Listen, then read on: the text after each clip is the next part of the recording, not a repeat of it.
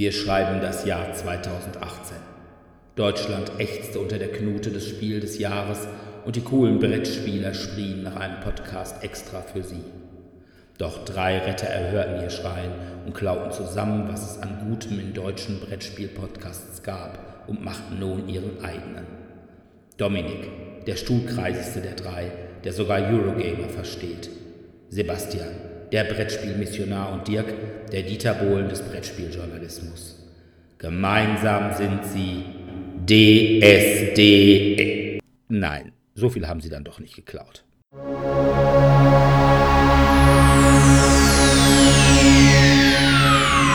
Ladies and gentlemen, may I have your attention, please? The show starts in 10, 9, 8, 7, 6, 5, 4, 3, 2, 1, go. Wir sind hier zusammengekommen, um zu podcasten über Spiele, Brettspiele, Kartenspiele, alles, wofür man keinen Computer braucht. Obwohl man das heute eigentlich auch gar nicht so sagen kann, weil immer mehr Spiele kommen mit Computer beziehungsweise mit App-Unterstützung. Da werden wir vielleicht gleich auch mal was zu sagen können. Wir haben uns heute als Thema ausgesucht für den ersten Podcast gleich einen Rückblick und zwar einen Rückblick ins letzte Jahr. Das letzte Jahr ist noch gar nicht so lange vergangen. Das Jahr 2017, wie wir den Spielejahrgang fanden, was wir da so für Highlights für uns rausgesogen haben. Anfangen wollen wir aber mit etwas, was wir gnadenlos geklaut haben und zwar beim Dropcast. Wir wollen nämlich vor jedem Podcast eine kurze Medienschau machen. Und zwar geht es darum, was wir außerhalb von Brettspielen noch so in der letzten Zeit gesehen, gespielt, am Computer oder im Kino gesehen haben. Ja, und wollen da mal kurz Bemerkenswertes oder Dinge, vor denen man warnen muss. Wollen wir zeigen. Ja, Dominik, was fällt dir denn da so ein? Also ich habe zuletzt, ich bin ein bisschen langsam. Ich hatte auch keinen guten Rechner lange Zeit und jetzt habe ich einen besseren Rechner und dann habe ich mir gedacht, ich werde mal ein bisschen up to date und spiele mal Witcher 3 auf dem PC. Also das war ja vor 2015, glaube ich. 2015, genau. War es ein großer Hit.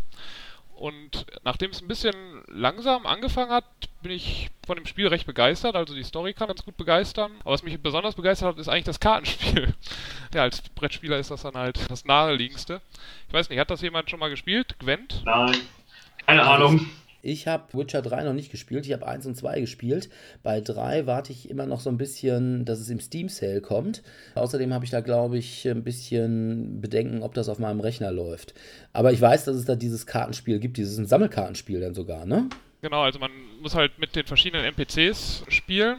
Und das Interessante bei diesem Spiel ist, also man baut sich halt so sein Deck zusammen. Es gibt verschiedene Fraktionen und man muss halt vorher eine bestimmte Anzahl an Karten haben. Ich glaube 22 Einheitenkarten. Dann kann man noch so ein paar Extrakarten, so wie Wetterkarten haben. Und dann hat man sein Deck vorher und man zieht dann 10 Karten, darf dann zwei davon austauschen, wenn einem die nicht gefallen. Und dann muss man mit diesen 10 Karten leben. Und dann muss man drei Runden spielen und wer zwei von den drei Runden gewinnt, der hat dann das Spiel gewonnen. Und dadurch musst du dir halt überlegen, wann spiele ich meine guten Karten, wann setze ich irgendwie Spezialfähigkeit, also jeder hat so einen Anführer und kann dann nochmal so eine Spezialfähigkeit haben, ein. Und die verschiedenen Karten haben also nicht nur ihre Stärke, sondern haben halt eben auch so ähm, verschiedene, häufig irgendwie noch Spezialfähigkeiten, also dass sie halt jemanden, der schon gestorben ist, wieder zum Leben wecken können doch wieder aufs Spielfeld bringen können oder dass, wenn man zweimal die gleiche Karte hat, dass sie dann ihren Wert verdoppeln oder dass alle Karten in der Reihe, also es gibt Nahkampf, Fernkampf und Artillerie, alle plus 1 bekommen. Und dadurch hat man doch schon ein paar strategische Möglichkeiten zu überlegen, was spiele ich denn jetzt? Und möchte ich die erste Karte, die erste Runde gewinnen oder möchte ich letztens die zweiten zwei Runden gewinnen? Und das ist irgendwie schon recht spannend gewesen, weil es halt ganz anders funktioniert als so ein Magic the Gathering oder sonstige Spiele, wo man halt doch immer irgendwie Karten nachzieht. Ist das so, dass man die Karten im Spiel als Achievements oder als Genau. Loot, also die einzigen Karten, die ich noch aus Witcher kenne, wie gesagt, ich habe nur Witcher 1 und 2 gespielt, das ist, da kriegst du so Karten, wenn du mit irgendwelchen Mädels rumknutscht. Und die, die, das waren aber keine wirklichen Spielkarten. Nee, nee, also jetzt sind das Spielkarten, die man in der Welt kaufen kann und hinterher, also man hat glaube ich ein paar Karten zum Anfang schon und kauft dann sich ein paar Karten und kann halt, also jeder, der in der Spielwelt Gwent mit dir spielt, wenn du gewinnst, schenkt er dir dann eine Karte. Die dann halt nochmal Also. besonders ist. Und dadurch kann man halt seine Decks erweitern und dann halt auch die verschiedenen Fraktionen. Also am Anfang hat man eigentlich nur die nördlichen Völker als Deck und hinterher bekommt man noch Monster. Es gibt Monster und dann verschiedene noch äh, zwei weitere Fraktionen, wodurch man dann halt immer mehr Karten und immer bessere Karten eigentlich bekommt. Mhm. Ja, gut. Also, wie gesagt, Witcher 3 ist immer noch bei mir auf der Want-Liste, aber solange das Ganze immer nur noch für 39 Euro auf Steam zu haben ist, werde ich da wahrscheinlich nicht einstellen. Ich warte mal irgendwie vielleicht nächsten, so im großen Summer Sale, dass ich es mir dann doch irgendwann mal zulege. Ja, ich hatte es jetzt, glaube ich, im Sale für, also mit beiden Erweiterungen, wobei ich die Erweiterung halt ja auch noch nicht gespielt habe, für 25 oder 30 Euro irgendwie so dazwischen bekommen. Das klingt aber gut. Also so vom, auch vom Inhalt finde ich das vom Setting her ganz ansprechend. Also ich habe es noch nie gespielt. Bis heute höre ich, um ehrlich zu sein, zum ersten Mal davon, aber nicht schlecht. Ja gut, dann will ich mal weitermachen. Ich habe DVD geguckt. Ich habe ja kein Netflix. Von daher muss ich mal darauf warten, bis die ganzen Serien auf DVD rauskommen, was heutzutage allerdings ja meistens relativ zügig ist. Und zwar habe ich in einem durchgeguckt Daredevil von Marvel, die erste und die zweite Staffel. Die erste Staffel ist gigantisch toll. Ich bin zwar ein großer Comic-Fan und dabei großer, eigentlich nur Marvel-Fan, aber war bisher nicht so der Daredevil-Fan. Obwohl der Mann natürlich Anwalt ist, was schon mal super ist. Naja. Ähm, aber die erste Staffel war wirklich, wirklich gut. Super Schauspieler. Also Charlie Cox als Daredevil ist um Längen besser als Ben Affleck in der Verfilmung von vor, oh, ist bestimmt jetzt auch schon acht bis zehn Jahre her. Ja, aber ich meine, das ist ja jetzt keine Kunst gewesen, ne? Dass man besser. Ich wollte gerade sagen, also besser als Ben Affleck ist jetzt nicht so schwierig. Aber der ist wirklich gut. Und den allerbesten fand ich Vincent Do D'Offrio oder D'Offrio, ich weiß gar nicht, wie der ausgesprochen wird. Der ist dem geneigten Vox-Zuschauer vielleicht als Ermittler bei Criminal Intent bekannt. Da finde ich ihn fürchterlich. Hier spielt er den Kingpin, also Wilson Fisk. Ah, ja, den kenne ich, der ist gut, ja.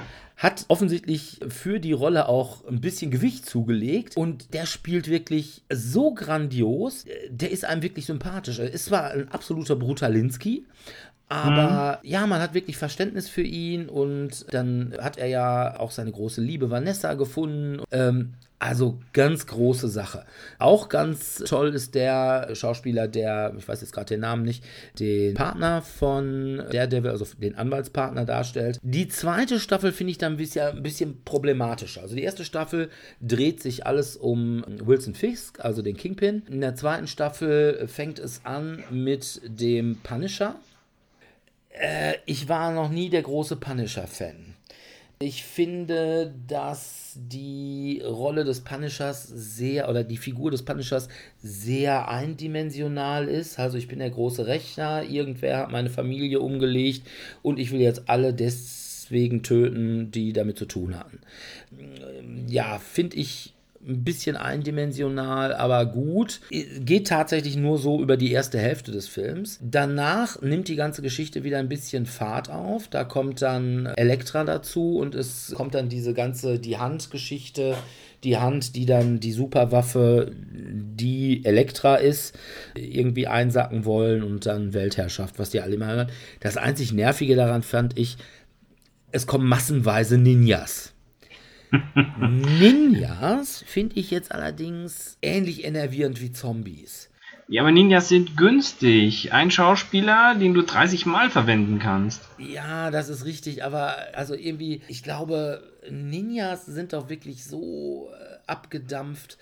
Äh, also wenn, vielleicht noch 13-Jährige, aber ich glaube, jeder jenseits von 13 denkt bei Ninjas, boah, nee, bitte nicht. Die waren hier allerdings in grausamen Massen. Und ja, von daher lässt es ein bisschen nach, finde ich. Ich finde die erste Staffel weit besser. Erste Staffel würde ich auf jeden Fall sagen, gucken. Zweite Staffel sage ich, ja, mh, als Comic-Fan kann man sie mal gucken. Aber wie gesagt, alleine wegen Vincent D'Offrio angucken. Der kommt in der zweiten Staffel dann auch nochmal vor. Äh, Ist da im Knast und ist da auch im Knast ganz super. Aber ich will da jetzt auch nicht zu viel äh, spoilern. Okay. Sebi, Äh, was habe ich Tolles gemacht? Ich war im klassischen Kino und habe mir tatsächlich äh, bei den Previews den Film Game Night angesehen. Und ich habe herzlichst gelacht. Also für jeden Brettspiel-Nerd definitiv eine Option, sich mal der etwas anderen zeitlichen Beschäftigung hinzugeben. Einfach aus dem Grund, weil man als Spieler sehr viele versteckte Anspielungen in den Dialogen erkennt.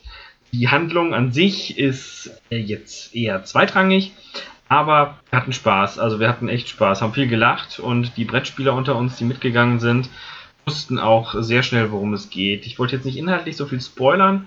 Grob halte ich mich jetzt einfach mal an den Trailer, wo es darum geht, dass eben zu einem Brettspielabend eingeladen wird und der Brettspieleabendveranstalter schon im Vorhinein sagt, ja, das wird was ganz Besonderes. Ihr werdet nicht wissen, was heute Abend äh, gespielt und was real ist.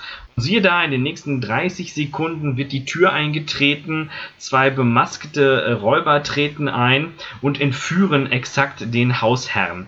Und alle dann so fest am Feiern, boah, geil, super, Wahnsinnsshow, äh, bieten denjenigen noch was zu trinken an und oh, die Masken und die Kostüme sind ja alles spitze und oh, welch Wunder, es ist eine echte Entführung. Und äh, man muss sich dann halt überlegen, wie diese Gruppe bestehend aus äh, zusammengewürfelten Brettspielerpärchen versucht, ähm, mit gemischten Einsatzpotenzial und auch Einsatzmotivation diesen, äh, ja, ich sag jetzt mal, Gastgeber wieder zurückzuholen. Also wir haben viel gelacht. Es ein paar Wendungen da drin, mit denen man absolut nicht rechnet. Ähm, den ein oder anderen Running Gag.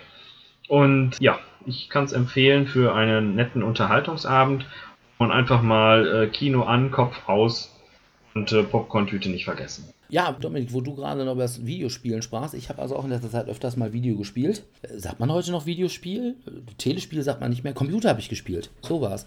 Und zwar habe ich, ich bin ein großer äh, Rollenspiel-Fan im Computer und da habe ich sowohl Tyranny als auch Torment Tides of Numenera. Das sind beides wohl, ja, ich sag, ob spirituelle oder auch von den Leuten, die es gemacht haben, Nachfolger, das kann ich nicht sagen. Aber es sind wohl Nachfolger von Pillars of Eternity, was ich auch schon gespielt hatte und was ich gleich echt gut fand. Und deswegen habe ich mir die dann beide bei Steam runtergezogen. Ja, ich fange mal an mit Torment Tides of Numenera. Wer das Torment sieht, der erinnert sich vielleicht noch an Planescape Torment.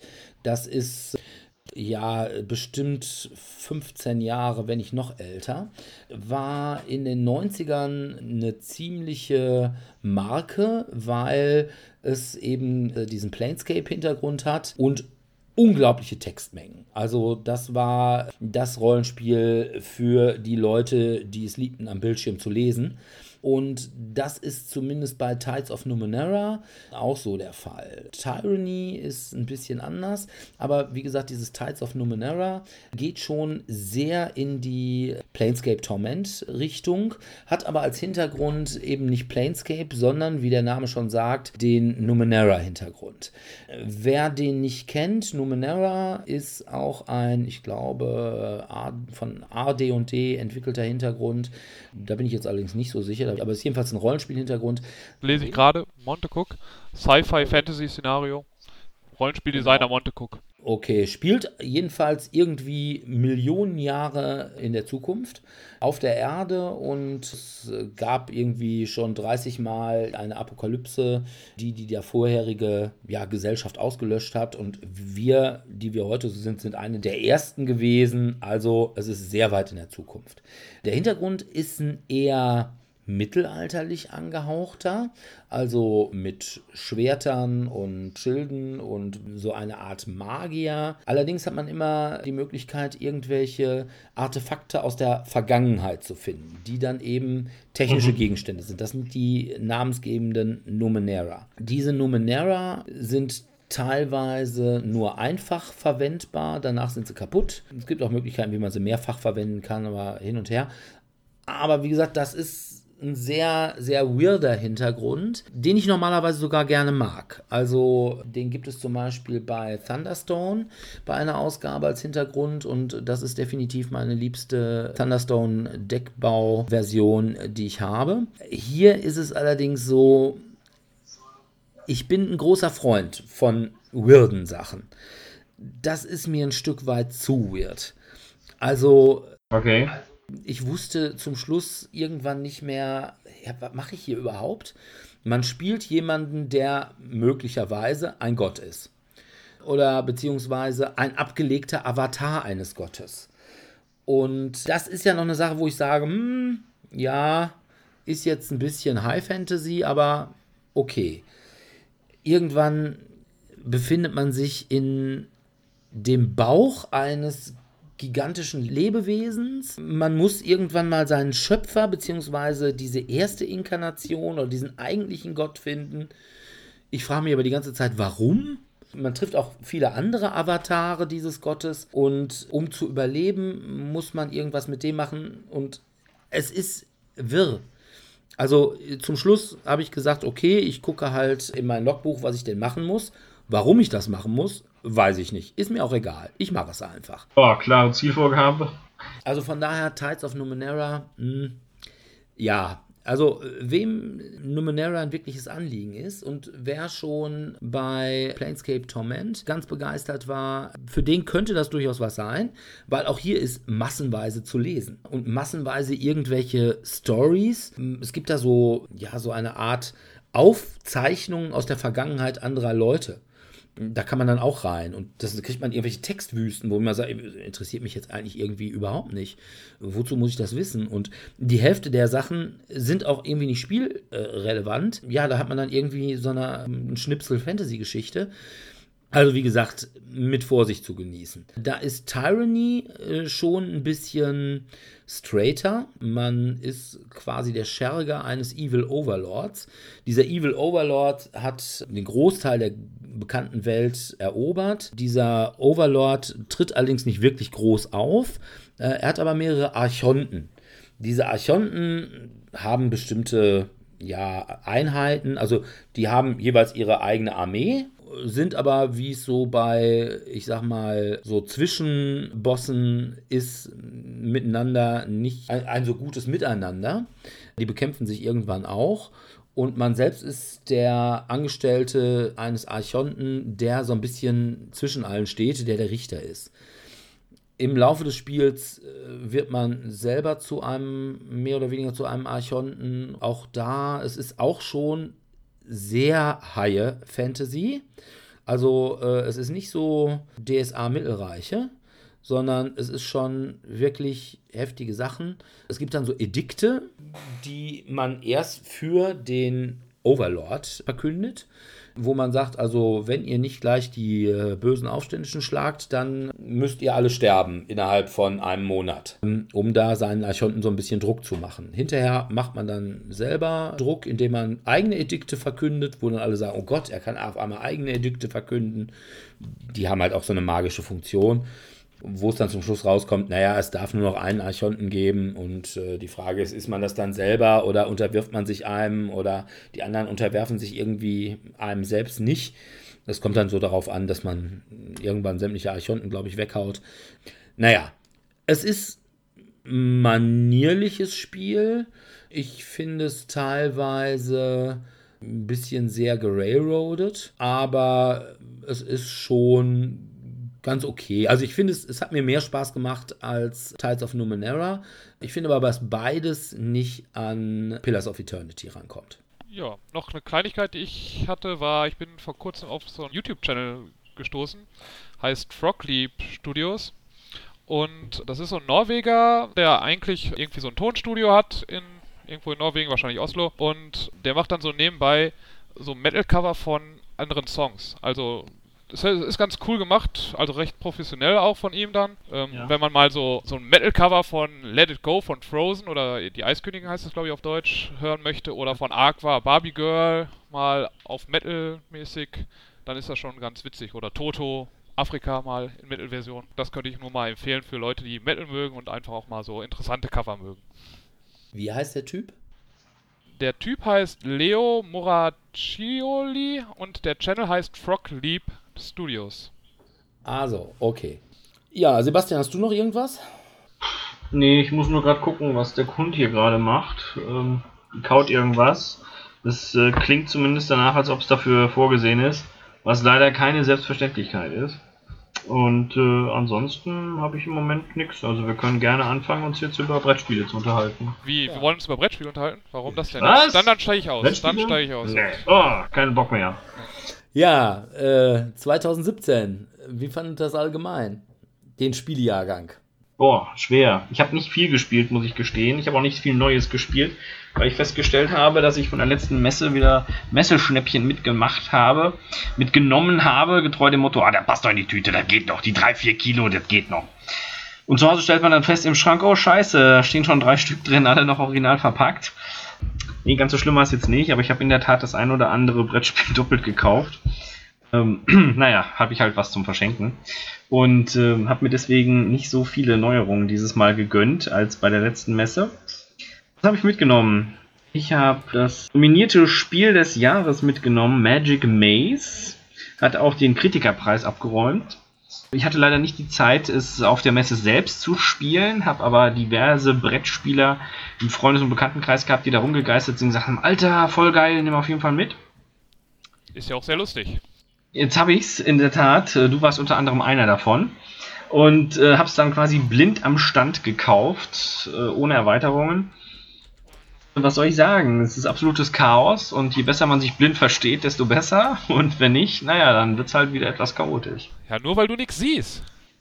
Ich, ja, ich habe irgendwie ständig dieses dusselige Püppchen vor mir und alle kloppen da immer drauf rum und machen mm, mm. Ähm, Willst du mal kurz erklären, worum es in dem Spiel geht? worum es in dem Spiel geht. Okay, äh, für die Spieler unter euch oder Zuhörer eher gesagt, die es noch nicht gespielt haben, Magic Maze, ihr seid alle Helden oder eher weniger, denn ihr wart so ungeschickt und habt eure besten Waffen und Ausrüstungsgegenstände verloren, möchte ich es jetzt mal sagen. Böse Zungen behaupten, ihr habt Poker gespielt und seid äh, übelst über den Tisch gezogen worden. Auf jeden Fall bleibt euch keine andere Wahl, als irgendwie euren Krempel wieder an euch zu raffen. Natürlich am besten, wenn ihr das äh, Kaufhaus schlechthin für Waffen und Zubehör verwendet, und zwar das sogenannte Magic Maze. Im Magic Maze kann man wahlweise eine Axt, einen Trank, einen Bogen sonstige Waffen kaufen. Die Spieler werden dabei darauf hingewiesen, dass sie das eigenständig tun sollen und weil sie das schließlich eine Art Diebesraubzug simulieren mit diesem Spielsystem, darf man nicht miteinander sprechen oder sich immer nur in sehr kurzen Phasen miteinander stimmen. Und äh, vom Spielsystem her selbst, alle spielen gleichzeitig. Das ist immer schon ein relativ hoher Garant für absolutes Chaos. Kombiniert mit keiner darf sprechen, also seine individuelle Taktik nicht verraten. Und das Bewegen der Püppchen ist ja generell das Schärfste. Jeder kriegt vor Spielbeginn eine eigene Karte, die sagt, welche eine Himmelsrichtung bzw. Sonderaktion er mit seiner äh, Spielhandlung, möchte ich es jetzt einfach mal nennen, nicht Spielfigur, Spielhandlung, ausführen darf. Und das führt einfach immer zu Missverständnissen, weil genau der, der jetzt gerade handeln sollte, das warum auch immer nicht tut. Das sorgt dafür, dass man das äh, rote, wenn es jetzt mal Aufmerksamkeitspüppchen bekommt. Und es steht explizit in der Anleitung, man darf es den anderen nicht in den Kopf hauen oder in der Körperöffnung stecken, um sie darauf aufmerksam zu machen, dass sie jetzt irgendwas tun sollen. Aber man darf damit höflich und diskret vor ihnen klopfen, was dann immer so dieses sagt. Das habe ich leider sehr häufig bei mir, was dazu führt, dass die Figur quasi immer bei mir steht. Aber ich mag das Spiel trotzdem, es ist sehr lustig, man interagiert ganz gut. Ich glaube, Dominik, du hast das auch schon ein paar Mal gespielt. Wie war so dein Eindruck? Ja, also ist es halt erstmal ungewohnt, weil man halt alles gleich, alle Figuren gleichzeitig spielt. Also es hat ja nicht jeder seine Spielfigur. Und, aber wenn man sich da ein bisschen dran gewöhnt hat, dann kommt man schon ganz gut rein. Und das Coole ist ja, dass es immer neue Mechanismen dazugefügt werden. Also es ist ja am Anfang ist ja noch relativ einfach. Jeder muss einmal zu dem Spot gehen, wo er seine Waffe herbekommt und dann alle durch den gleichen Ausgang. Dann hat jeder hinterher einen anderen Ausgang. Dann kommen irgendwann Spezialfähigkeiten noch der Charaktere hinzu. Dann kommen auf einmal Kameras hinzu, die man erstmal ausschalten muss und so weiter. Und von daher, ich fand es auch sehr unterhaltsam auf jeden Fall. Wenn man halt irgendwie darauf steht, die ganze Zeit von den anderen angemacht zu werden, warum man oder nachher angemeckert zu werden, warum man das nicht gesehen hat, was da eigentlich offensichtlich war, was man hätte machen müssen. Aber dadurch lebt das Spiel ja eigentlich. Ja, in der Tat. Also ich habe das Spiel bisher einfach immer nur gesehen und ich gebe zu, obwohl ich eigentlich ein Freund von Echtzeitsachen bin und ja auch mit diesem Fantasy-Hintergrund, der so ein bisschen eigenartig ist, auch was anfangen kann, hat mich das Spiel einfach nicht so angefixt. Wenn ich das so gesehen habe, habe ich immer so gesagt, ja, pff, kannst du mal machen, aber muss ich jetzt auch nicht. Na, also. Was wäre denn dein Favorite in diesem Spielejahr? Ich muss ehrlich sagen, als ich auf der Messe war, habe ich gedacht, boah, nur ist er eher so mau. Und ich habe tatsächlich in Vorbereitung zu diesem Podcast mir mal so ausgedacht, na, was ist denn so dieses Jahr, was hängt dir da so im Kopf, was ist so der Burner gewesen? Und ich hatte echt Schwierigkeiten. Ich musste ein paar Mal mogeln. Ich glaube, dass dieser Spielejahrgang eher so geht so war. Also kommt nicht an den vorletzten ran und naja, aber auch die amerikanische Boardgame-Community würde dir da ja wahrscheinlich widersprechen, weil, wenn ich das so richtig sehe, sind 10 der Spiele in den Top 100 bei Boardgame Geek in der Top 100 aus dem Jahr 2017. Ähm, Mit dem Platz, Platz 1, Platz 25, 38, 51, 68, okay, bis runter bis 98, aber trotzdem. Gebe ich dir durchaus recht.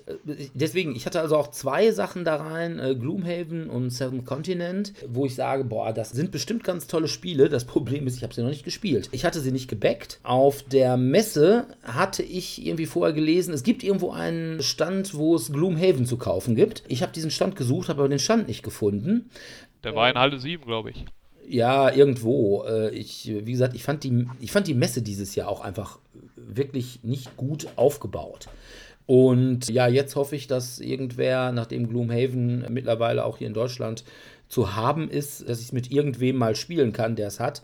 Auf der einen Seite sage ich mir, boah, das ist bestimmt ganz toll. Auf der anderen Seite sage ich mir, mh, hm, diese Kampagnenspiele, da hast du mal Bock drauf, aber jetzt auch nicht die ganze Kampagne durchzuspielen oder irgendein so Spiel 10, 20 Mal hintereinander zu spielen. Ja, das wäre ja eine äh, ganz gute Überleitung für mein Spiel. Aber mach mal weiter. Bei Seventh Continent, es gibt es halt nur als Kickstarter, das hatte ich nicht gebackt. Ich weiß nicht, ist glaube ich jetzt schon wieder ein Kickstarter raus und es wird auch nicht irgendwo im freien Handel verfügbar sein. Gloomhaven soll ja sogar in Deutschland bei Feuerland erscheinen, wobei ich das auch ein bisschen seltsam finde. Da hat Feuerland jetzt so eine Art Kickstarter, aber es darf kein Kickstarter sein, weil der ursprüngliche Verlag will nicht, dass es über Kickstarter läuft. Ich weiß nicht, ob man für ein Spiel, was irgendwie von 0 auf 1 bei BGG geklettert ist, unbedingt einen Kickstarter für die deutsche Version braucht. Mhm. Oder ob man da nicht sagen kann, machen wir mal einfach so. Na gut, aber ich weiß, ein paar in meinem Bekanntenkreis haben die englische Version gekauft und ich hoffe, dass ich da irgendwann mal mitspielen kann. Mein größtes Highlight eigentlich für dieses Jahr war ein Spiel, was ich schon im letzten Jahr gekauft habe. Allerdings erst am 23. Dezember ist es in Handel gekommen. Es war zwar auch schon letztes Jahr auf der Messe, aber ich habe mal gesagt, da zwischen Weihnachten und Neujahr eh nicht viel passiert, packe ich es mal großzügig nach 2017. Und zwar war das Willen des Wahnsinns zweite Edition von Nicky Valens genauso wie die erste Edition und ist sicherlich auch das Spiel, was ich in diesem Jahr am meisten gespielt habe. Wer das alte Willen des Wahnsinns kannte, wird da sich gleich gut zurechtfinden.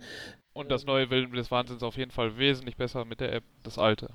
Ja, das ist eben der große Unterschied. Es ist mit einer App. Und während das alte Willen des Wahnsinns, wenn wir uns da mal verabredet haben, Willen des Wahnsinns, also erstmal zum Inhalt Willen des Wahnsinns, es spielt im Cthulhu-Mythos, H.P. Lovecraft, wem das was sagt. Man ist ein Ermittler des Übernatürlichen und muss versuchen, irgendwelche übernatürlichen äh, Dinge aufzuklären und zu verhindern, dass Monster die Welt in den Untergang treiben. Und das ist es bei Willen des Wahnsinns zweite Edition auch geblieben. Bei der ersten Edition, wenn man sich verabredet hat, das zu spielen, musste man sicherlich einen Tag als Spielleiter Vorbereitungszeit einplanen, um sich das Szenario anzugucken und zu gucken, wo muss man genau was hinlegen, was baut man wie auf. Wenn man da einen Fehler gemacht hatte, war das ganze Spiel kaputt.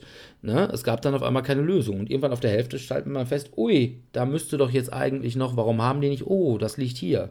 Das war immer ein echtes Problem. Das ist jetzt komplett weg, weil man spielt mit einer App. Die App sagt einem, was wohin kommt. Man fängt in einem Raum an, man kennt die anderen Räume noch nicht. Wenn man eine Tür öffnet, sagt einem die App, was dahinter ist. Die App regelt auch alle Kämpfe mit irgendwelchen Monstern. Man braucht kaum Karten. Die Karten, die man hat, sind Gegenstände, Zauber oder Zustände, die man irgendwie verpasst bekommt. Man kann im Prinzip wirklich die Leute, die das Spiel nicht können, kann man sagen, okay, wir fangen jetzt mal einfach an, ihr spielt mit und nach einer Runde haben die sofort begriffen, worum es geht. Die Geschichten sind wirklich gut geschrieben. Teilweise werden sie von der App auch vorgelesen spannend mit teilweise wirklich überraschenden Wendungen und in unterschiedlichen Komplexitätsgraden und vor allem Längen. Das hat, man kann sich durchaus aussuchen. Wir spielen anderthalb Stunden oder wir haben heute einen langen Abend, drei Stunden. Die sind teilweise dann auch ein bisschen schwerer. Eine super Sache. Also kann ich wirklich jedem, der was mit Lovecraft anfangen kann, nur empfehlen ja, ich kann es, also die, die Meinung kann ich unterstützen, auch wenn ich es jetzt nicht für 2017 halt reingepackt hätte, weil es ja 2016 rausgekommen ist. Aber Spiel ist auf jeden Fall sehr cool, vor allem mit der App gemacht und so, dass man auch selbst wenn man das gleiche Szenario spielt, trotzdem sorgt die App dafür, dass es immer sich ein bisschen anders spielt und nicht alle Sachen immer in den gleichen Räumen sind und so weiter. Genau, also man kann durchaus auch ein Szenario ähm, mehrfach, mehrfach durchspielen und hat immer einen anderen Spielverlauf. Ja, mein persönliches Spiele-Highlight war vorauszusehen, da ich schon relativ großer Pandemic-Fan bin, auf Deutsch Pandemie. Dann aber jetzt mit Pandemic Legacy Season 1 Jahr 2015, wenn ich mich nicht irre, rausgekommen ist. Und jetzt ist halt zur Messe Pandemic Legacy äh, Season 2 rausgekommen. Was eben direkt, also was heißt nicht direkt, was einige Jahre nach Season 1 spielt. Und jetzt darf ich leider nicht allzu viel zu dem Spieler sagen, weil das ja schon sehr storybasierend ist und jeder, der das irgendwie noch spielen möchte, sollte das ja für sich selbst entdecken. Man kann so viel sagen, es spielt halt danach und es spielt halt so, als wenn man nicht geschafft hätte, die Welt zu retten. Und man hat jetzt nur noch ein paar Safe Havens, also irgendwie so sichere Bastionen und kennt noch ein bisschen was in Europa, ein bisschen was in Amerika, ein bisschen was, ich glaube, einen kleinen Teil von Afrika, also ein paar an den Rändern um den Atlantik herum und muss jetzt gucken, dass man immer weitere Orte jetzt neu anschließt, dass man irgendwie was Neues entdeckt und gucken, was jetzt wirklich passiert ist. Da sind ein paar Sachen in den vergangenen Jahren passiert und wie man jetzt die Welt noch retten könnte oder wieder zusammenführen könnte. Und dadurch, dass da immer neue Regeln dazu kommen, man immer wieder neue Sachen entdeckt, ähm, ist es schon eine coole Sache. Aber es hat halt natürlich den Nachteil, es ist halt ein Legacy-Spiel in dem Sinne, ist das, mhm. für manche ist das halt ein Vorteil, man zerstört Karten und man hat über mehreren Zeitraum eine Geschichte, die sich da entwickelt. Aber man muss es halt wirklich, man kann jetzt nicht sagen, okay, ich spiele es jetzt ein, zwei Mal und wenn es mir dann nicht mehr gefällt, dann lege ich es weg. Also wenn man das startet, dann sollte man, ähm, oder ich verkaufe es dann, das geht ja dann eben nicht, auch nicht. Ich muss es dann eigentlich schon komplett durchspielen oder dann einfach wegschmeißen, was natürlich schon bei einem Spiel, was irgendwie 50 Euro oder 60 Euro kostet, nicht ganz so das tut schon ein bisschen weh. Genau. Das ist aber auch lustig, wenn du dann sagst, verkauf. Nee, guck mal, Level 10, mach doch einfach weiter. Das ist schon. Also, und dann muss man schon, mindestens, es geht ja immer, es, diese Seasons gehen immer ein Jahr lang, also es geht immer zwölf Monate. Man spielt sowohl Season 1 als auch Season 2 zwölf Monate. Und das heißt, man muss mindestens zwölf Mal spielen. Wenn man verliert, darf man einmal den Monat wiederholen und es nochmal versuchen. Wenn man dann verloren hat, dann muss man weitergehen. Also hat man immer zwischen 12 und 24 Spielen, um es durchzubekommen. Das wäre bei mir auch tatsächlich das Problem. Also ich habe keine Probleme damit, in Spielen irgendwas zu zerreißen oder irgendwas aufzukleben oder so, so dass ich dann irgendwann nicht verkaufen kann. Ich habe meinen Lebtag noch nie ein Brettspiel irgendwie weiterverkauft. Ich bin dann ja auch Sammler, weil es kann ja immer noch den Zweck erfüllen, dass man es im Regal stehen hat. Aber das Problem, was ich eher damit hätte, ist ein Spiel zwölfmal hintereinander zu spielen. Das ist zum Beispiel auch ein Problem, was ich bei einem meiner anderen Highlights habe, nämlich beim Arkham Horror LCG. Das ist ein Kartenspiel, ein Deckbauspiel, auch wieder vor dem HP Lovecraft-Hintergrund. Äh, ist sicherlich eines der besten Living Card Games, äh, die ich gespielt habe.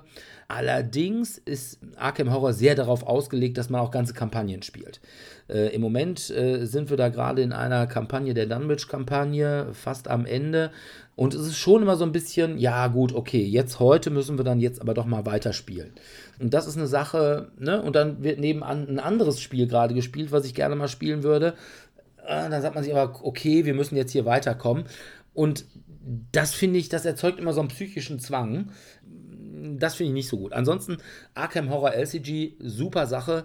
Jeder, der die Arkham Horror Sachen mag, der Willen des Wahnsinns mag, der Lovecraft mag, der ein großer Freund von Cthulhu ist, Arkham Horror das Kartenspiel von Matthew Newman und Nate French und erschienen wie fast alles mittlerweile bei Asmodee. Also kann ich auch jedem empfehlen, aber wie gesagt, der Nachteil ist, es macht nur Sinn, wenn man Kampagnen spielt. Ähm, kleiner Nachtrag noch zu deinem vorherigen Highlight. Die deutsche Version ist, glaube ich, inzwischen vorbestellbar und soll im Oktober kommen. Also, Echt? Ja, bei Gloomhaven meinst du? Genau, Gloomhaven kann man ähm, sowohl, ich habe jetzt bei Tellurian Fantasy Welt zum Beispiel mal geguckt gehabt, da kann man es vorbestellen und es soll im Oktober kommen. Wär's eher, dann wäre es für den deutschen Markt dann eher ein Spiel für 2018. Können wir dann nächstes Jahr nochmal drüber reden. Ja, ja, wobei ich äh, tatsächlich das letzte, was ich davon erfahren habe, das ist allerdings auch noch gar nicht so vorletzte Woche, da hat Feuerland gesagt, die Leute sollten jetzt erstmal sagen, ob sie Interesse hätten, dann ist die Möglichkeit der Vorbestellung gegeben. Dann muss man auch bezahlen und dann kommt es irgendwann nächstes Jahr oder Ende des Jahres oder so. Ganz sicher bin ich nicht. Ich glaube erst, wenn ich es in irgendeinem Laden sehe. Also wenn es nicht mehr nur vorbestellbar ist, sondern wirklich äh, da steht. Dass es da ist, genau. Ja. Sonst noch jemand, irgendeiner, irgend, irgendjemand, dem was 2017 ordentlich aufgefallen ist? Ja, ich habe noch zwei lustige Highlights. Eines, äh, wo ich, ich war ja auch am Messestand von Tellurian Games und habe mich dort als freiwilliger Messesklave angepasst, was auch immer. Fakt ist, ich habe Spiele verkauft. Und unter anderem ging ein Spiel weg wie geschnitten Brot. Ich dachte, was ist das denn? Ihr werdet es kaum glauben, es ist Pummel-Einhorn. Ich habe mich tatsächlich im Nachhinein dazu breitschlagen lassen, auch eines zu kaufen. Und was soll ich sagen? Spielerisch ist es echt Grütze. Zum Storytelling bei Pummel-Einhorn geht es darum, ähm, das kleine, dicke Einhorn Pummel möchte Sport machen. Das ist ja eigentlich schon mal sehr löblich, dass man so der Jugend zeigt, äh, okay, du musst dich ein bisschen bewegen, geh mal raus, spiel mit deinen Freunden. Es wird auch ausdrücklich darauf hingewiesen, dass das Pummel-Einhorn mit seinen Freunden etwas unternehmen möchte. Jeder Spieler übernimmt die Rolle eines dieser Freunde, dargestellt durch einen kleinen Pappaufsteller. Und man hat eine Auslage von Karten. Die Karten sind Kekse. Daher auch Pummel-Einhorn. Das Pummel muss ja irgendwo herkommen. sehe ich an mir selbst. Daher Kekse. Kekse sind die erste Wahl des Einhorns. Jeder der Spieler, also sprich der Freunde, hat eine Auswahl von Keksen vor kriegen und möchte die natürlich, wie sich das für ein Pummel-Einhorn teilen, aber fände es schon ganz cool, als letztes den größten Keks zu behalten. So geschieht es, dass jeder der Freunde eine Keksanzahl vor sich liegen hat, die identisch ist mit der seiner Mitspieler, und das Pummel-Einhorn mittels eines Würfels dazu bewegt wird, von A nach B zu hüpfen. Und ihr könnt es euch vorstellen, wenn das Einhorn, auch wieder in Form eines kleinen Holzpüppchens, auf einem Keks landet, wird dieser gefressen. Es ist wie aus dem richtigen Leben. Durch gewisse Ecken tingelt. Zack, ein Stück nach dem anderen verschwindet und äh, entweder man hat am Ende noch den Karton oder man konnte ein saftiges Stück für sich retten. Dieses Spiel ist Setting her einfach äh, niedlich für die Zielgruppe, die es gekauft hat. Frauen im Alter von 22 bis 65 sei es für sich selbst oder für ihre vermeintlichen Kinder, Nichten oder sonstiges. Klischee-Train. Train. Klischee-Train. Oh, oh, glaub mal, ja, da kommt noch mehr. Nee, also das, das ist wirklich so die Zielgruppe gewesen. Also jedes dritte Mädel, das da stand mit oder ohne Partner, oh, Pummelein, oh, muss ich haben, zack, bumm, weg. Also wir haben die Dinge echt verkauft wie geschnitten Brot, haben mehrfach nachgeordert. Ähm, für uns als Brettspieler ist es vom Anspruch her eher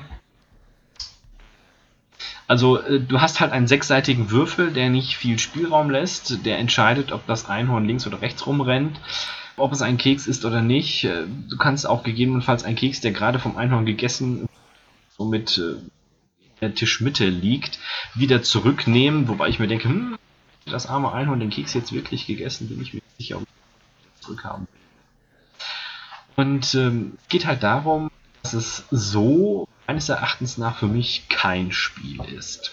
Aber wie ich schon im Vorfeld habe anklingen lassen, dachte ich mir, dieses Spielsetting in andere Spielmechanismen zu übertragen, ab dann wird's witzig. Zum Beispiel kann man da ein wunderbares Trinkspiel draus machen, indem man anstatt Keksen, jeder Spieler hat eine x-Anzahl an kurzen oder sonstigen Dingen vor sich stehen und wenn der andere draufkommt, naja, dann verschwinden sie. Wobei dann immer die Frage ist, ob sie derjenige trinken muss, der sie vor sich stehen hat, oder derjenige, der gewürfelt hat, stimmen muss. Darüber hinaus kann man das auch noch variieren, indem man Kekskarten austauscht gegen Aufgabenkarten kann man natürlich jetzt pädagogisch wertvoll machen, wie mit Zähneputzen, Wohnzimmer saugen, Küche aufräumen, äh, Wäsche machen, was auch immer. Oder man sich eben andere Dinge überlegt, die man so mit seinem Freundeskreis machen möchte, um sich äh, zum Affen zu machen, wie stelle einen Stein da, sei ein Toaster, geh zum Nachbar, klingel, frag ihn um eine Tasse Milch. Also was auch immer. Da stelle ich mir durchaus mehr Partypotenzial vor bei diesem Spiel, wo es dann nochmal glorreiche Zeiten haben könnte. Ansonsten wird es wahrscheinlich eher so eine Eintagsfliege sein bei den Gelegenheitsspielern, die einfach nur aufgrund des Pummeleinhorns sich die Packung kaufen und das Spiel spielen. Kleine Kinder werden da wahrscheinlich bis zum Alter von 5, 6 Jahren Spaß dran haben, weil aber immer nur der Mechanismus ist, wir würfeln und ziehen entsprechend die Kekse weg, ist es doch, glaube ich, sehr eintönig. Ich habe es auch in der Praxis erst zweimal gespielt, muss ich gestehen. Die beiden Spielrunden waren genauso begeistert wie ich. Schön für ins Regal zu stellen, um mal schnell ins Gespräch zu kommen aber sonst eher nicht so empfehlenswert. Also ein Spiel, bei dem man eher sagen muss, es kommt nicht darauf an, was man spielt, sondern mit wem man es spielt. Definitiv, definitiv. Also es ist durchaus hilfreich, Alkohol in Reichweite zu haben. Also, okay. Habe ich mir sagen lassen, nicht, dass ich es ausprobiert hätte. Das wäre, glaube ich.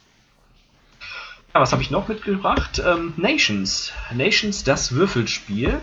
Ähm, erschien beim Pegasus Verlag wurde in die Kategorie Kenner eingeordnet. Ich muss gestehen, ich kannte es nicht. Es ist ein weiterer Blindkauf. Einfach nur auf Anraten des Spielehändlers meines Vertrauens. Ich sagte hier, das könnte dir gefallen, nimm mal mit. Und siehe da, er hatte recht. Es hat Deckbildermechanismen. Oder wir fangen langsam an, worum geht's grob?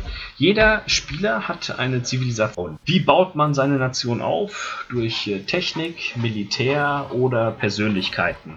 Diese werden dargestellt in Form von kleinen Plättchen, und es gibt eine Art Kaufsystem. Es erinnert so ein bisschen an Türmer hat, hat gewonnen. Alhambra? Alhambra, danke, genau. Ähm, ähnlicher Spielmechanismus, aber mit dem Unterschied, dass man nur eine begrenzte Platte hat, auf der man eben die Elemente aufbauen kann. Im Gegensatz zu Alhambra, wo eben die Gärten immer weiter wachsen können. Man kauft jede Runde mit äh, Würfeln. Darum es hat so, so gewisse Deckbildermechanismen. Die Würfel sind unterschiedlich ähm, gewichtet. Also erstmal sind alles W6, aber mit verschiedener Häufigkeit und auch mit verschiedener Wertigkeit. Zum Beispiel der Rohstoff Stein kommt bei dem einen Würfel nur auf zwei Seiten vor und jeweils in einfacher Ausführung. Auf einem anderen Würfel kommt er auf drei Seiten vor, zweimal einfach, einmal doppelt, was dazu führt, dass man bei der gleichen Häufigkeit dort deutlich mehr Stein generieren kann. Und so muss man sich eben schon während des Spiels relativ schnell festlegen, in welche Epoche man gehen möchte. Also möchte man Siegpunkte sammeln oder möchte man sich eine große Militärmacht äh, besorgen, damit eben später möglichst viele Militärpunkte zu kriegen. Und dann gibt es auch solche Bonuselemente, wie dass man sich eine Persönlichkeit holt. Cleopatra, Albert Einstein, wer halt eben auch rumgeistert, Genghis Khan. Und diese Persönlichkeiten geben A auch Siegpunkte und B Sonderwürfel, was das Ganze nochmal so ein bisschen durchmischt. Ich habe es mehrfach gespielt, in verschiedenen Kreisen. Es ist immer sehr gut angekommen. In der Tat kommt man mit einer Spielzeit von 20 bis 60 Minuten sehr gut hin. Einlesen, loswürfeln, ein bisschen rumdiskutieren. Irgendeiner ist immer am Jammern. Und ähm, dadurch, dass sich die Startspielerreihenfolge nach jeder Runde verändern kann, sorgt es auch für eine gewisse Chancengleichheit. Das fand ich sehr angenehm. Also es ist nicht immer der, der die meisten Punkte hat, auch derjenige, der vorne ist, oder der zwangsabgestraft wird und somit die nächste Runde hinten ist. Ich dachte, ich bin sehr positiv überrascht. So sehr, dass ich mir sogar schon die erste Erweiterung habe, aber nicht gespielt. Also von daher bin ich mal gespannt, was Nations, das Würfelspiel, so alles bereithält.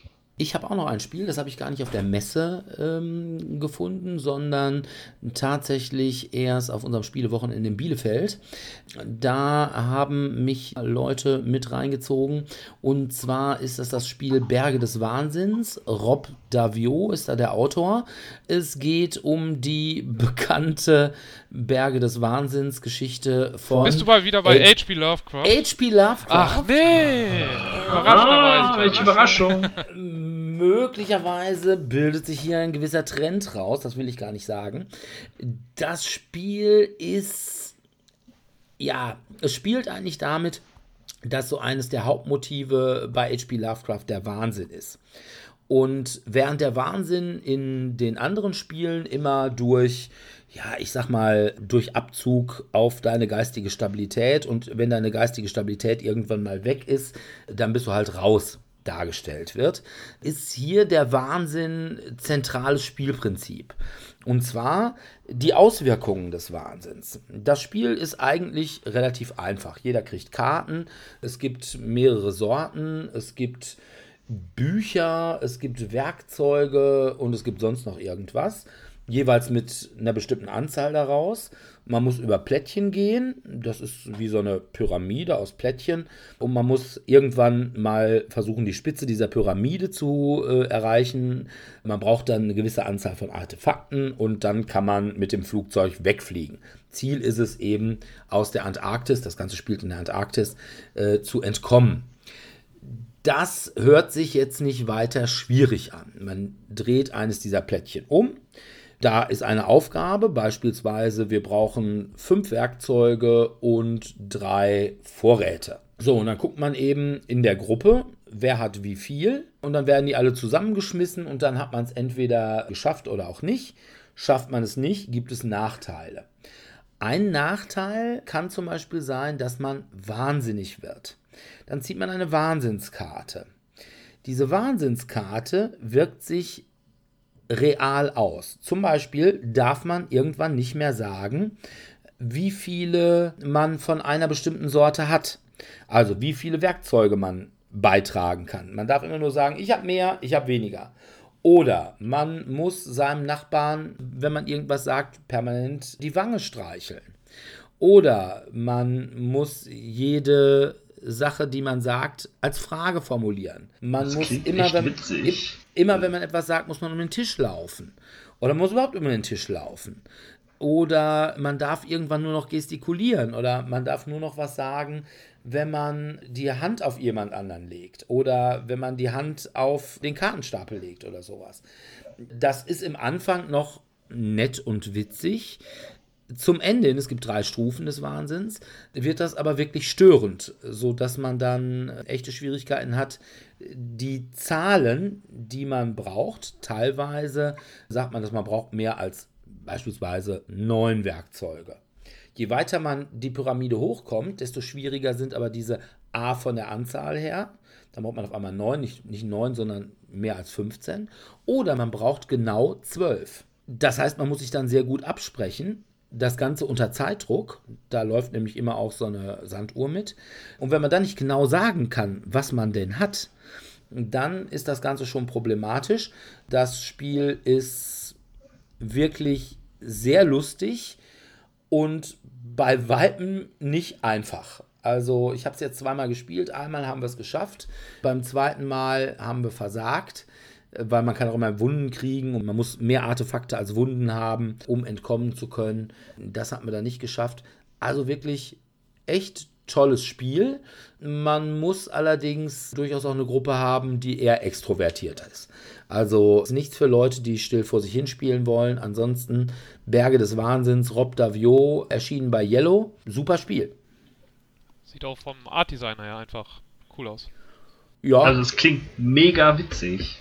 Ist es, also keine Frage. Obwohl es eigentlich so einen Horror-Hintergrund hat, ist es ein wirklich witziges Spiel. Vor allem, wenn man dann irgendwie immer seinem Nachbarn das Bäckchen streicheln, äh, die Wange streicheln muss, dann äh, ist der natürlich auch irgendwann total angenervt und will dann, dass man äh, im Wahnsinn aufsteigt, damit dieses dämliche Wangenstreicheln wegfällt.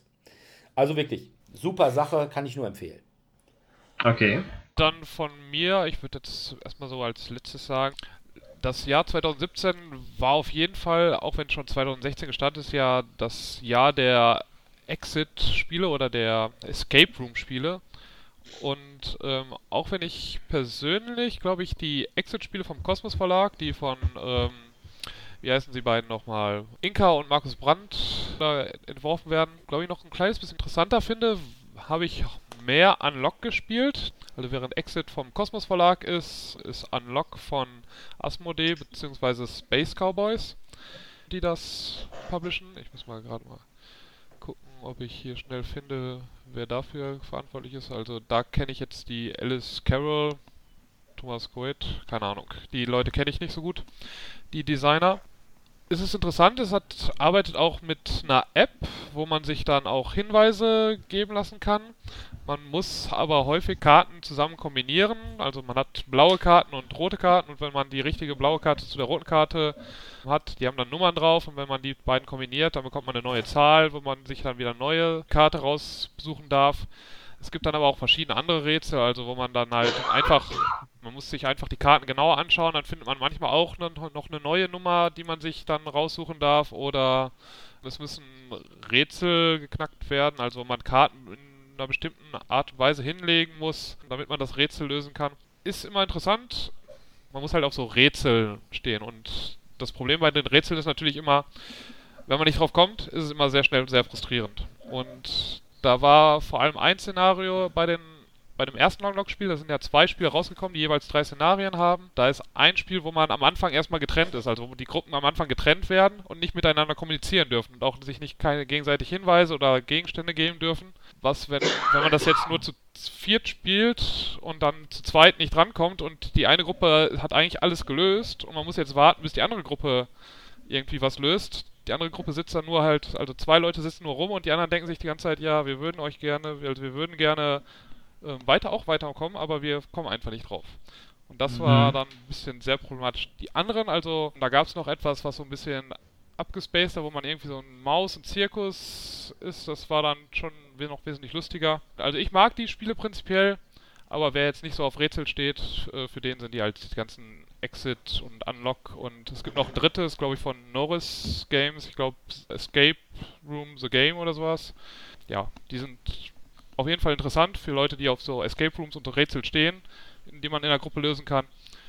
Ist aber, glaube ich, nicht für jeden. Also, ich bin ja letztes Jahr, Ende letzten Jahres, das erste Mal in einem Escape Room gewesen in Dortmund. Und zwar sind wir im Rahmen unserer Weihnachtsbelustigung von unserem Büro da reingegangen. Und da muss ich ehrlich sagen, das war toll. Also wir hatten da einen Escape Room, da ging es irgendwie das unheimliche Erbe oder keine Ahnung. Und das hat uns als Gruppe, wir waren fünf Mann, so viel Spaß gemacht, dass wir direkt auch das zweite dahinterher gemacht haben. Zumal wir es innerhalb dieser Stunde geschafft haben. Und dann haben wir gesagt, so, nochmal. Und dann haben wir das zweite auch gemacht. Das war wirklich toll. Allerdings fand ich da, ja, ich sag mal, die Haptik des Raumes. Also das Ganze ist so ein bisschen, ich will nicht sagen larpiger, aber man ist halt in diesem Raum und man, man, man hat eine ganz andere Stimmung. Zum Beispiel dieser zweite Exit Room, der spielt in einem Dschungel. Das heißt, das Ganze war ziemlich duster da drin und alles so grün, dschungelig und so mit Blättern.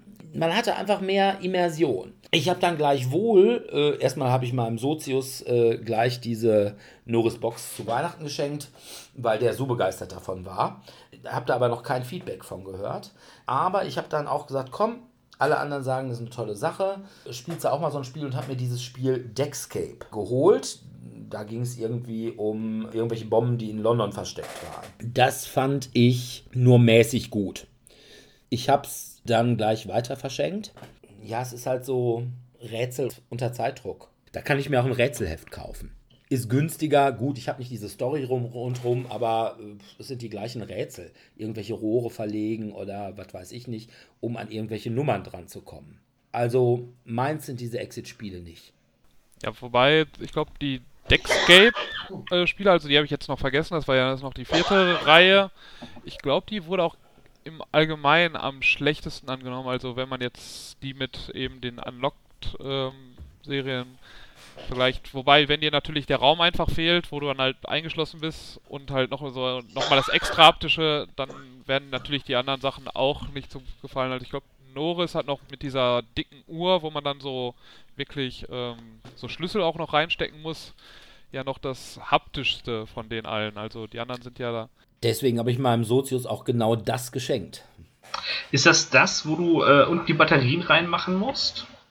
Also man hat auf jeden Fall so eine Box, wo ein Counter, Counter noch weg. Ja, ja, ja. Und oben kommen dann so Schlüssel rein. So verschiedene. Ach ja, das habe ich auch schon mal gespielt, das ist ganz lustig. Also für vor allem ähm, Escape Room Anfänger finde ich das sehr geeignet. Weil es eben sehr plastisch ist im Vergleich zu diesen kleineren Spielen. Ja, also die Unlock-Sachen sind ja wirklich nur Karten und bei Exit the Game, da sind dann halt, ist halt vielleicht noch ein Block dabei, wo man vielleicht mal was ausschneiden muss oder mal eine Karte zerreißen muss oder sonstige Sachen.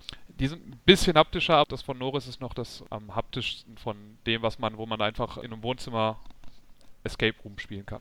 Ja, gut. Ich habe aber auch noch eins. Und zwar ist im Oktober endlich das Spiel, was eigentlich schon seit Februar bei mir sein sollte, This War of Mine in der deutschen Version, ich habe äh, den Fehler gemacht, dass ich die deutsche Version gebackt habe, wo dann auf einmal der Publisher gesagt hat, ja, alle, die es nicht in Englisch haben wollen, die kriegen es also noch nicht im März, sondern die kriegen es erst ein halbes Jahr später, wo man sagt, hätte das vorher mal beigeschrieben, ne? hätten wir mal das Englische genommen. Ah ja, gut. Aber jedenfalls This War of Mine. Ich weiß nicht, wer von euch das Videospiel kennt, This War of Mine. Das war, glaube ich, vor zwei oder drei Jahren. War es auf jeden Fall ein sehr erfolgreiches Indie-Spiel. Ja, genau. War eigentlich ein, ein ziemlicher Indie-Kracher. Die bringen, glaube ich, auch immer noch irgendwie so kleine Szenarios raus für das Spiel. Aber da bin ich jetzt auch nicht ganz up to date. Das, was ich finde, auch schon das normale Szenario. Also, um mal kurz zu beschreiben, worum es geht. Man spielt eine Gruppe Normalos in einem, ich sag mal, Bürgerkrieg. Man lebt also in einer Stadt, diese Stadt ist eingeschlossen und äh, man lebt in einer Hausruine. Man hat mehrere Personen, vier Personen normalerweise, die unterschiedliche Fähigkeiten haben, allerdings unterscheiden sie sich nicht so groß, aber das sind jetzt irgendwie keine besonderen Leute, sondern es ist was weiß ich, ein Fernsehkoch, eine ehemalige Journalistin, ein ehemaliger Fußballspieler, eine Kindergärtnerin, also wirkliche Normalos und man ist einfach nur mit einem beschäftigt, nämlich Überleben. Also die Grundvoraussetzungen, was zu essen, was zu trinken, ein Dach über dem Kopf, Sicherheit und Wärme. Dazu kann man erstmal suchen, was man im Haus findet.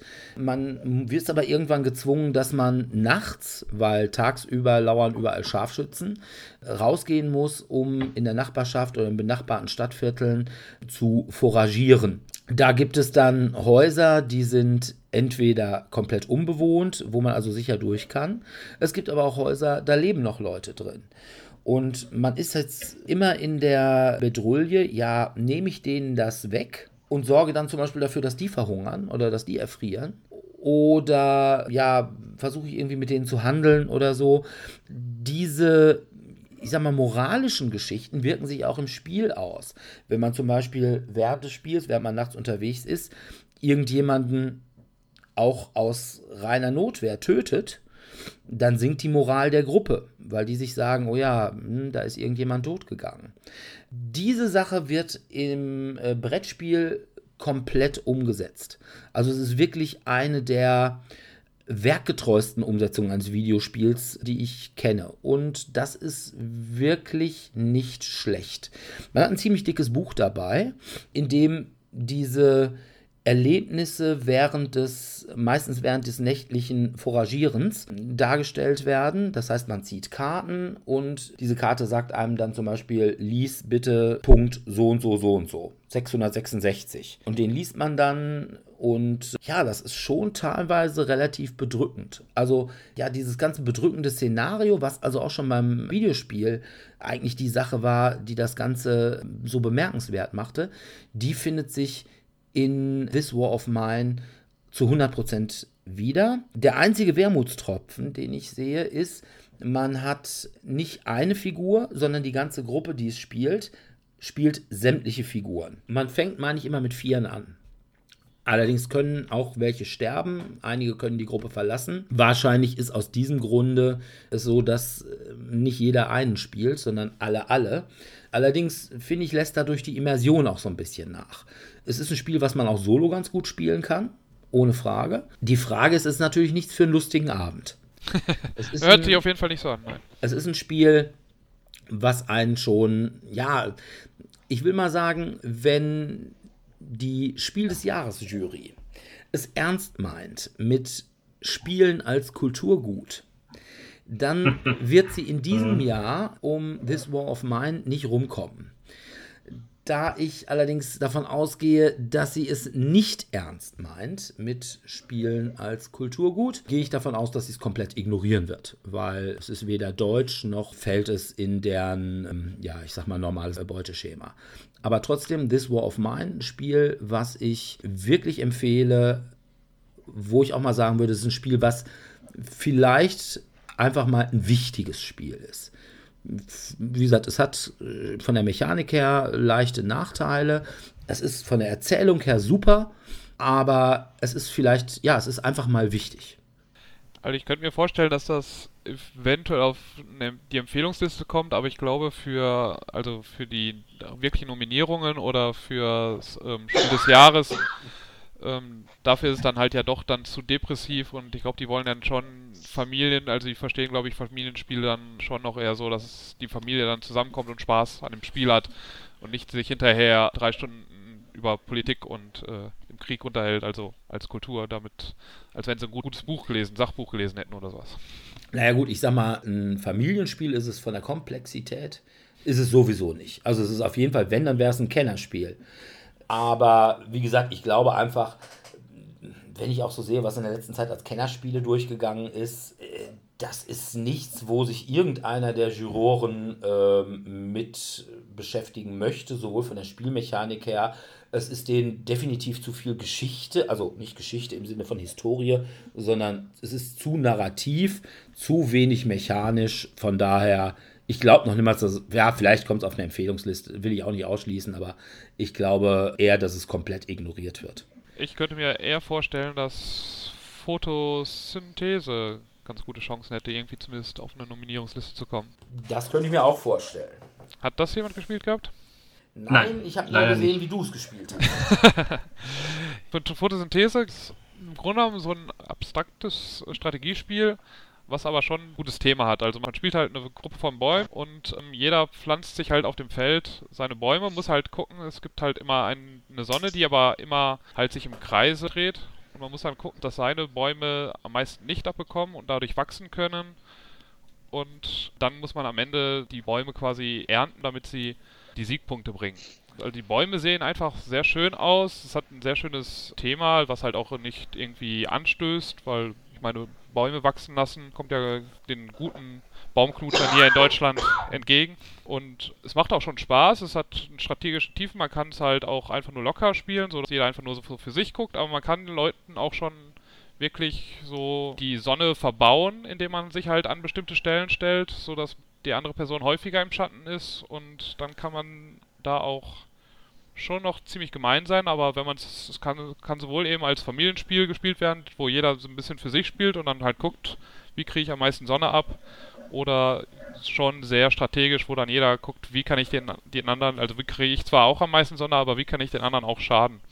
Und es gibt quasi Zusatzregeln, wo man dann halt ähm, noch mehr bestraft wird, wenn man dann im Schatten ist. Und dann kann man, dann wird es richtig gemein. Also wo es dann nicht nur darum geht, dass man keine Sonnenpunkte bekommt, wenn man im Schatten ist. Das ist im normalen Spiel der Fall. Und Sonnenpunkte sind dafür da, dass man seine Bäume er erweitern kann, also von einem Samen zu einem kleinen Baum, zu einem mittleren Baum, zu einem großen Baum, dass man das erweitern kann, sondern wenn ich dann im Schatten stehe, dann, selbst wenn ich die Punkte hätte, wenn mein Baum gerade im Schatten steht, dann kann ich damit nichts machen. Und äh, das ist dann natürlich schon sehr gemein.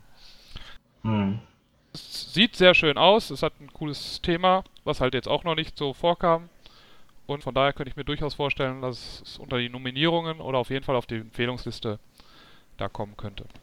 Naja, also ich sag mal, Thema würde ich dabei, ich halte es tatsächlich auch für ein abstraktes Spiel, allerdings, und das muss ich tatsächlich zugeben, durch das reine Aussehen, also es sieht auf dem Tisch sagenhaft gut aus, hat es einen sehr großen Aufforderungscharakter.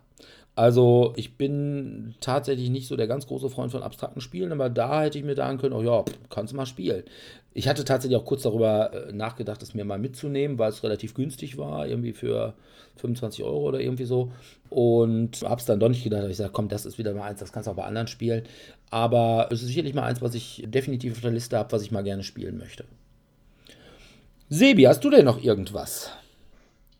Ja, ich überlege gerade, was so die letzten Spiele waren. Wir waren ja beim großen Tellurian Meets Cabaret Kö Abend ähm, wo wir auch als Spieleerklärer vor Ort waren, unser Fachwissen geteilt haben.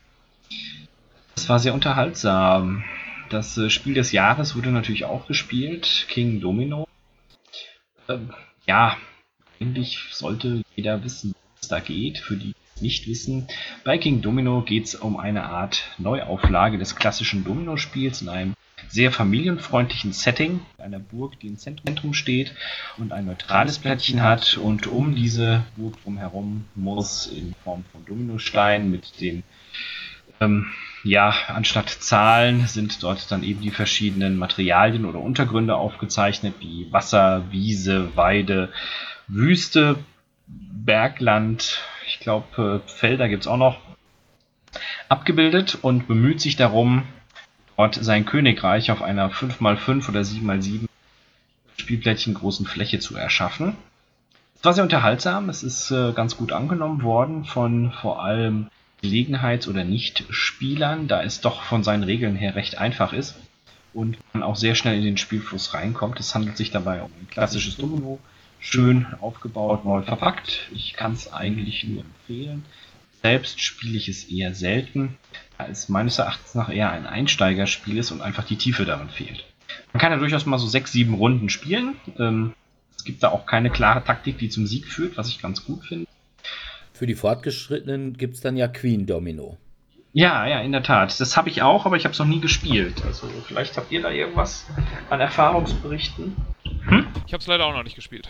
Ich auch nicht, weil es einfach nicht meine Wohlfühloase das ist nicht schlimm, dann probieren wir das einfach bis zum nächsten Mal und dann wird sich die Oase vielleicht erweitern. Ja, oder Sebastian, äh, du machst irgendwie Malz bemalz Cthulhu-Sachen drauf und dann, dann spielt ja, Dirk das Ja, vielleicht. genau. Ja, weil alles wird besser mit Cthulhu drin. Was mich dann auch noch zu noch einem Highlight dieses Jahres, Lovecraft Letter. Lovecraft Letter ist äh, Love Letter mit Cthulhu drin, ist also definitiv besser als Love Letter. Love Letter beschreibe ich jetzt nicht. Wer nicht weiß, was Love Letter ist, der hat sowieso die letzten zehn Jahre unterm Stein verbracht. Und Lovecraft Letter ist halt genau das gleiche, nur mit Cthulhu. Kleine Sonderregel gibt es immer noch mit dem Wahnsinn.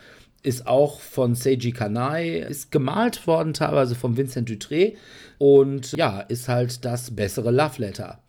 Dann habe ich aber noch zwei kleine Spiele und zwar hat es dieses Jahr eine Zusammenarbeit für mehrere kleine Spiele gegeben zwischen Bruno Faiduti und Eric Lang. Da sind zumindest in Deutschland zwei Spiele rausgekommen. Das ist einmal das Spiel Dolores oder HMS Dolores und das andere ist Secrets. Dolores ist ja ein Bluffspiel. Äh, Im Prinzip ist es dieses Gefangenendilemma. Wir können uns über die Verteilung von Beute einigen. Dann kriegt jeder seine Hälfte. Ich kann aber auch immer sagen, ja, wir einigen uns und sage dann, nee, ich mache jetzt doch auf Beef. Und wenn der andere dann aber trotzdem an meinen Einigungsvorschlag geglaubt hat, kriege ich alles. Mhm. Ist eigentlich ein relativ kurzes, relativ einfaches, wie ich finde, sehr, sehr schönes Spiel. Man kann sich da aber durchaus gegenseitig zum Ekel werden. Ja, man kann da schon seine Freunde verlieren. Das ist auf jeden Fall. Und dann ähm, jemand anderen zum Gewinner machen, weil man einfach die ganze Zeit nur sich gegenseitig noch. Ach ja, du warst dabei, wohl? Zumindest mit, ich habe mit Damian, glaube ich, gespielt. Und du hast mit mir und Benny und Julia gespielt und da habe ich dann tatsächlich einen Verrat sehr übel genommen. äh, Im Spiel, nicht privat. Aber äh, das hat ihn dann durchaus auch den Sieg gekostet. Das Julia gewonnen, weil das hat sie dann jeder in Ruhe gelassen. Ich glaube, Benny hat mich dann auch mal betrogen und ganz am Ende hat mich Julia erst betrogen gehabt und dadurch hat sie dann nochmal einige Punkte gewonnen. Das kann durchaus sein. Das andere Spiel Secrets ist im Prinzip so eine Art Werwolf-Spiel. Wo es darum geht, es gibt drei Fraktionen. Es gibt den KGB, es gibt den CIA und es gibt die Hippies. Hippies ist einer, maximal zwei, ansonsten sind wir Hälfte CIA, Hälfte KGB. Und das kann durchaus zwischendurch wechseln. Äh, man muss sich also erinnern, wer war was, dann ist irgendwas gewechselt worden oder auch nicht. Man weiß zwischendurch auch gar nicht, was man selber ist. Also es geht sehr in die Richtung One Night Ultimate Werewolf.